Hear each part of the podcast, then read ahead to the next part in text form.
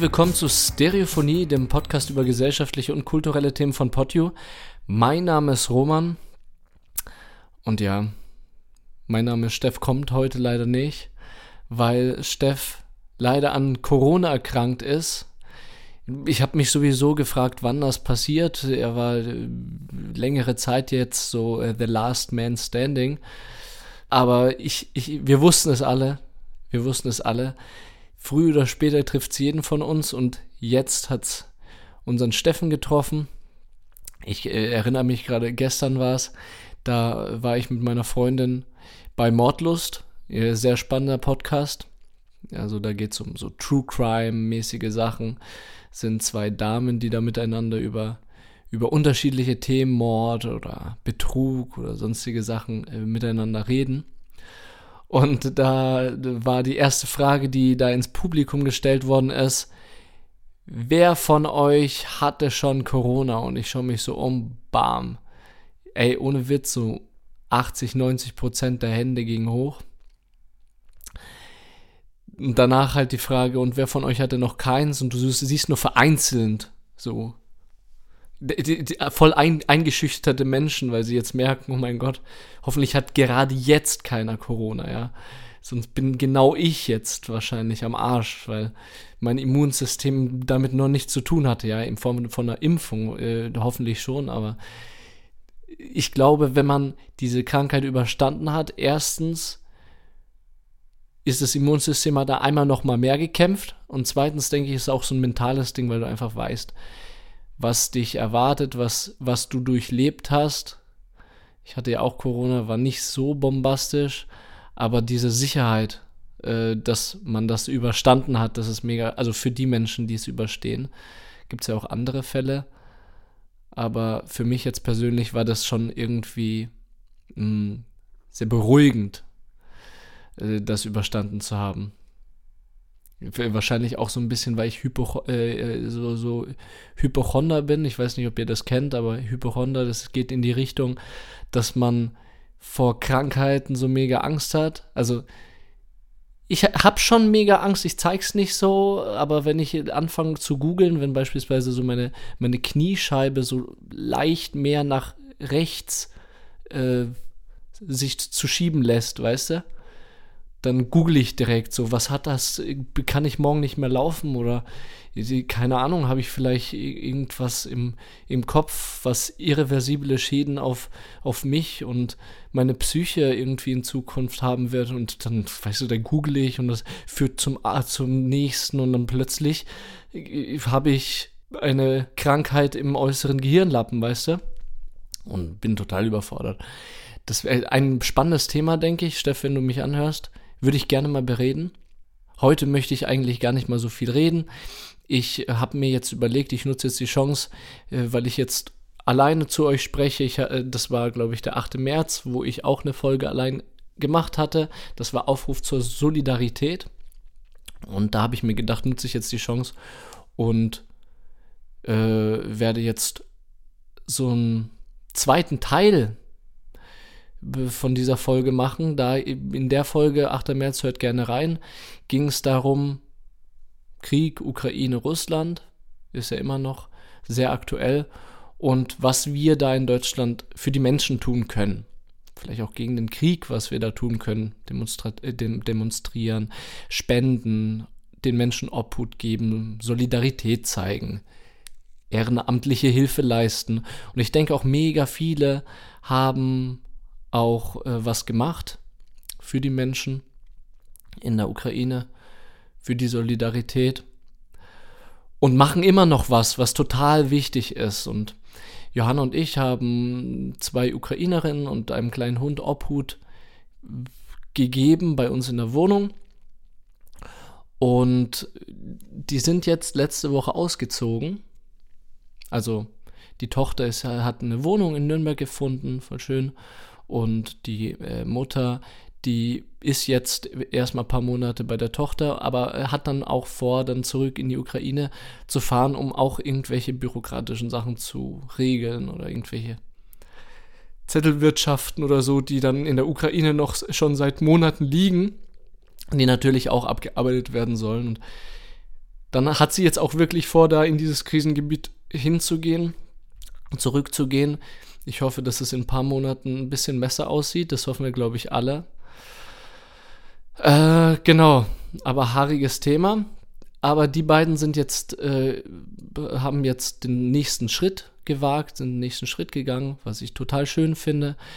Johanna und ich haben äh, versucht, so viel äh, Hilfe und Unterstützung wie möglich den beiden anzubieten, haben auch so ein paar organisatorische Sachen geregelt und ich denke, dass das Hauptelement unserer äh, Aufgaben war wirklich eine Wohnung zur Verfügung zu stellen und wenn notwendig dann natürlich auch für uns alle Essen kaufen. So, es war wirklich WG-mäßig. Sagen wir es mal so, wir hatten eine WG mit den beiden und dem Hund und das jetzt über drei Monate. Ja, drei bis vier Monate haben wir das gemacht. Mm, genau, und jetzt hat ein kleines äh, Resümee. Es fühlt sich im Nachhinein gut an, wirklich effektiv was gemacht zu haben. Also ich will uns da auch gar nicht hochpushen oder so, aber ich denke, wir haben das meistmögliche versucht zu tun. Aber ich wollte heute unbedingt erwähnen, dass es nicht nur positive Sachen gibt. Mm. Es ist etwas unglaublich Wichtiges, Essentielles gewesen. Etwas, wo wir auch nicht viel nachgedacht haben, wo es hieß, wir machen das. Aber das ist auch mit ein Grund, warum wir da nicht planmäßig vorangegangen sind und da nicht viel geplant haben, sondern so äh, einfach mit dem Kopf gegen, sie, gegen die Betonwand, weißt du, Hauptsache jetzt hat Hilfe anbieten und da haben wir äh, uns, äh, überhaupt keine Rahmenbedingungen überlegt oder überlegt, wie man das vielleicht ein bisschen organisieren kann, damit es auch nachhaltig gut funktioniert, das Ganze. Weil ich meine, du hast ja mit fremden Menschen zu tun, warst jetzt, also so, so war es jetzt bei uns, hattest mit diesem ganzen WG-Konzept noch überhaupt keine Ahnung. Und da jetzt einfach so von wegen, ja, keine Ahnung, wir sind eh krass genug dafür, das machen wir. ja. Das war doch nicht so einfach, wie wir gedacht haben. Also in der, die ersten paar Wochen, vier äh, bis eineinhalb Monate, ging es voll klar. Das war ja einfach, die waren Fremde, wir waren Fremde, wir haben miteinander geplaudert, ein bisschen was getrunken gehabt, so ab und an mal am Wochenende zusammengesetzt, haben, haben Stories erzählt. Da war, war es halt einfach so, jeder hat so seine Sachen gemacht. Und jetzt so vom Stress, was so Haushalt anbelangt und auch Lebensführung und äh, Führung der Wohnung gemeinsam hatten wir gar nicht im Kopf. Und das Finanzielle eh nicht. Weil wir uns gedacht haben, ja, wir hatten erstmal zwei Wochen vor, dann ging es auf vier Wochen und dann, ja, und dann war es auch in Ordnung, eineinhalb Monate und ab da an haben wir dann halt gedacht, ja, so viele Ressourcen haben wir als ich als Student und äh, Johanna als Arbeitstätige haben wir doch nicht. Jetzt wird es auch äh, so geldmäßig ein bisschen knapper und äh, wir merken, das geht auch sehr die, auf die Psyche. Auch jetzt beispielsweise für vier Leute zu kochen oder für vier Leute Geschirr abzuwaschen oder für vier Leute zu putzen, das hatten wir ja davor noch gar nicht. Genau das. Aber trotzdem waren die, auch die ersten eineinhalb Monate sehr prägend, aber nicht von der Seite, sondern vor allem von der psychischen Belastung, was den Krieg anbelangt. Weil ich denke, wenn du keine von Krieg betroffenen Menschen jetzt in dieser Situation bei dir zu Hause gehabt hättest, hatten wir, deswegen weiß ich jetzt noch nicht, äh, nicht ganz, aber hättest, äh, dann hättest du wenigstens zu Hause die Möglichkeit äh, gehabt, dich ein bisschen zu distanzieren von dem ganzen Thema, ein bisschen durchzuschnaufen. Du hättest auch einfach so diesen, diesen Medienentzug machen können, so in die Richtung, ich, ich werde jetzt zwei Wochen nicht mehr Nachrichten lesen. Mhm. Auch ein interessantes Thema, Steff, äh, wenn du das anhörst. Äh, das sollen wir auch unbedingt mal, mal thematisieren. So. Dieses ständige Nachrichten und vor allem sind auch irgendwie 80 bis 90 Prozent schlechte Nachrichten, die äh, dort jedes Mal aufploppen auf der Startseite des Handys, wenn man mal kurz auf Toilette ist und dann mal durchscrollt, ist man direkt pessimistisch, den ganzen negativ, den ganzen Tag über. Ja, aber wenn du dann nach Hause gehst und da ist niemand, dann hast du die, die Möglichkeit, zu, äh, dich zu distanzieren. Jetzt komme ich zu dem Punkt, wir hatten die Möglichkeit nicht. Wir hatten den Krieg in unseren vier Wänden. Mm. Das klingt jetzt erstmal mega krass, aber war es auch, weil wir haben hautnah erlebt, was äh, erstens gehört, was äh, die beiden für Stories er erlebt haben. Heftig. Wohnung verloren, äh, Eltern unsicher, Familie unsicher. In den letzten Tagen, bevor sie geflüchtet sind, äh, waren sie im Keller, weil sie äh, haben sich erstmal in der Küche, im Bad, äh, haben die übernachtet, weil sie Angst hatten und sind dann in den Keller wegen Bombenwarnung und du hörst halt überall Knall und Lautstärke, Sirenen und das traumatisiert einen, glaube ich, enorm. Es hat mich schon so mitgenommen, diese, diese Bilder vor Augen gehabt zu haben, als sie erzählt haben und erzählt. Und dann versuchst du, äh, dich ein bisschen zu distanzieren. Es funktioniert aber nicht, weil die Menschen, die sitzen vor dir und die, du merkst, wie nah es diesen Menschen geht und wie heftig, in welcher heftigen Situation sie sich gerade befinden. Und wenn du so ein bisschen empathisch bist, dann nimmt es dich auch mit. Und uns hat es mega mitgenommen. Das war das, also, das waren so die ersten eineinhalb bis zwei Monate. Das, wo ich sage, Alter, über, das ist schon krass solchen Menschen Obhut zu gewähren. Es ist wichtig, es ist krass wichtig. Aber hey, ihr solltet auch psychisch stabil sein, um sowas anbieten zu können. Ansonsten kann ich mir vorstellen, dass das euch dann auch nachhaltig schädigen könnte. Wir haben uns dafür bereit gefühlt und würden das, glaube ich, nochmal machen, aber es war eine sehr, sehr harte Zeit, auch für die Psyche. Und das war so erste ein bis zwei Monate und jetzt die letzten zwei Monate, da wurde ja schon alles erzählt und die äh, Nachrichten, die kamen ab und an noch, dass äh, beispielsweise die, die Oma, äh, die ein bisschen abseits von Kiew äh, wohnt, die haben der ihr Haus, also die Russen haben der ihr Haus gestürmt und haben dann so einen Militärstab, glaube ich, war das so ein gemeinsames Treffen in ihrem Wohnzimmer dann organisiert, in dem Haus. Und äh, haben die Oma dann auch äh, in den Keller gesperrt. So habe ich es verstanden, aber auch mit äh, Trinken und Essen versorgt, Gott sei Dank. Und äh, anscheinend auch nur in den ersten paar Tagen, nur in Anführungszeichen, aber wenn du äh, erfährst, dass deine Oma da in den Keller gesperrt worden, worden ist, da, ich glaube, ich würde mich übergeben, das ist einfach viel zu viel. Und die waren natürlich auch psychisch mega fertig und das dann auch äh, abzufangen, abzufedern.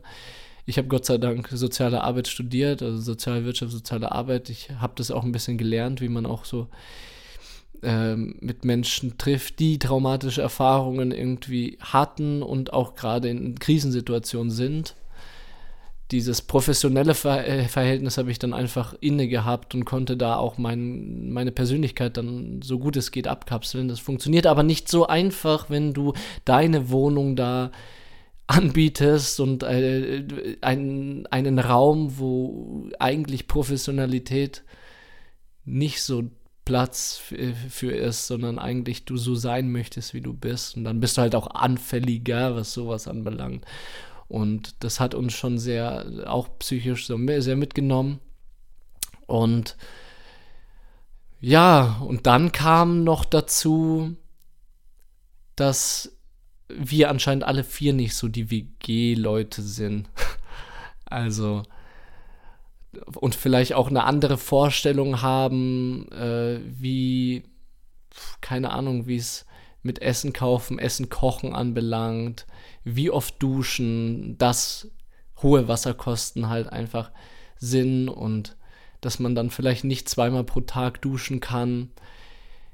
Da haben Johanna und ich halt den Fehler gemacht, dass wir das nicht kommuniziert haben. Und da sehen wir uns auch als die Menschen, die da in dieser Hinsicht auch äh, es besser gemach, äh, gemacht hätten soll, sollten, ja. Dass wir das kommuniziert viel früher kommunizieren sollten, dass es mega teuer ist, so oft zu duschen, dass wir nicht jeden Tag äh, duschen können und gleich auch nicht äh, zweimal pro Tag. Da, darum ging es, ja. Dass das enorme Wasserkosten sind und dann auch nicht 15 Minuten zweimal pro Tag, ja ja, dann Essen, Trinken. Wir hatten einfach keine Zeit, trotzdem sehr viel um Haushalt und alles gekümmert, was natürlich auch selbstverständlich ist, aber es geht uns ums Teilen und das hat nicht funktioniert, diese Aufgabenverteilung. Und vielleicht geht es dem, einen oder anderen, der gerade auch Obhut äh, für Kriegsflüchtlinge, für was für Menschen bietet. Vielleicht geht es einfach den Menschen auch gerade so und da einfach der Tipp, ähm, sorgt für Rahmenbedingungen, plant und sorgt für klare Regeln, eine klare Organisation. Das ist das, was Johanna und ich, was wir beide gelernt haben. Wir würden auf jeden Fall nochmal Menschen aufnehmen. Jetzt erstmal ein bisschen durchatmen. Wir wollen jetzt mal ganz kurz mal zu zweit in der Wohnung sein. ja, auch wenn es andere brauchen, aber wir brauchen es jetzt auch für unsere psychische Gesundheit einfach, um helfen zu können. Ansonsten, es bringt auch nichts, wenn, wenn die Menschen, die helfen wollen, zerbrechen, weil sie zu viel geholfen haben. Oder weil die keine Luft haben, sich auch auf sich zu fokussieren. Mm, aber auf jeden Fall, was wir besser machen werden äh, in Zukunft ist, wenn so eine Situation kommt, klare Regeln aufstellen, klare, äh, auch im Haushalt, klar aufteilen miteinander am Tisch. Wir sind ja auch Teil des Haushalts, also arbeiten wir auch. Aber dass jeder gleichberechtigt dort hilft und organisiert und macht. Und auch das Finanzielle, was sind für Ressourcen da, was hat man für finanzielle Ressourcen. Und äh, wenn Geld vorhanden ist, was in dem Fall auch war, dann auch äh, darum beten, wir können nicht alles stemmen. Wir können, wir, wir haben das Geld für zwei Menschen, uns zu versorgen, aber nicht für vier oder für fünf oder für sechs. Kommt darauf an, wie viele dann bei euch leben ähm, oder wie viel ihr seid. Und dann auf jeden Fall klare Regeln, was ist euch möglich und wenn es euch möglich ist, dann bitte, ihr seid ein Teil dieser WG, ein Teil dieser, die, dieses Haushalts und jeder hat seinen Beitrag zu leisten. So, ich wollte eigentlich gar nicht mal so viel reden, ist jetzt doch ein bisschen länger geworden. Äh, bitte mich, wie gesagt, nicht falsch verstehen. Es war, es war wirklich gut für uns beide, dass wir geholfen haben. Wir sind da auch sehr äh, glücklich darüber, dass wir geholfen haben und finden es immer noch sehr wichtig zu helfen. Deswegen, hey, wir werden auch zukünftig helfen und wir bitten auch alle da draußen, helft. Aber bitte achtet auf euch. Achtet auf euch sorgt für klare Regeln und eine klare Organisation, dann funktioniert das nämlich viel besser, denke ich. Und dann ist man, ist man dann auch nicht so ausgelaugt. Sondern ich denke, wenn man das anders handhabt, dann hat, man viel mehr Energie und äh, kann viel länger durchhalten. Oder ist dann glaube ich nicht einmal ein Durchhalten. Sein Miteinander dann, ja. So, das war's von meiner Seite. Ey Leute, vielen Dank, dass ihr mir da so zugehört habt ihr könnt gerne in Instagram, ja, ihr kennt ja unsere Instagram-Seite Stereophonie der Podcast oder E-Mail-Adresse ist ja auch verlinkt. Schreibt gerne, wenn ihr Hilfe braucht, wenn ihr irgendwie Erfahrungen austauschen möchtet, wenn ihr da irgendwas jetzt noch sagen möchtet äh, zu den Worten, die ich gesagt habe, dann bitte, ich bin, was Feedback anbelangt, sehr offen. Und ansonsten abonniert uns auf dem Podcatcher eurer Wahl, lasst gerne ein, zwei Likes auf unserem Social Media da und bewertet fleißig auf Apple Podcasts und Spotify. Und außerdem würden wir uns freuen, wenn ihr uns euren Freunden und Familien weiterempfehlt. Aktiviert bitte die Glocke auf Spotify, damit ihr immer eine Benachrichtigung bekommt, wenn eine neue Folge am Start ist. Und dann bleibt mir eigentlich nur noch zu sagen, ich bin der Roman, vielen Dank für eure Aufmerksamkeit. Das war ein Teil von Stereophonie in diesmal Mono. Pod You. Stereophonie ist ein Pod You Original Podcast. Idee und Moderation Roman Augustin und Steffen Balmberger. Produktion Roman Augustin und Steffen Balmberger zusammen mit dem Funkhaus Nürnberg. Gesamtleitung PodU Patrick Rist. Alle PodU Podcasts findest du auf podu.de und in der PodU App. Podcasts für dich aus deiner Region.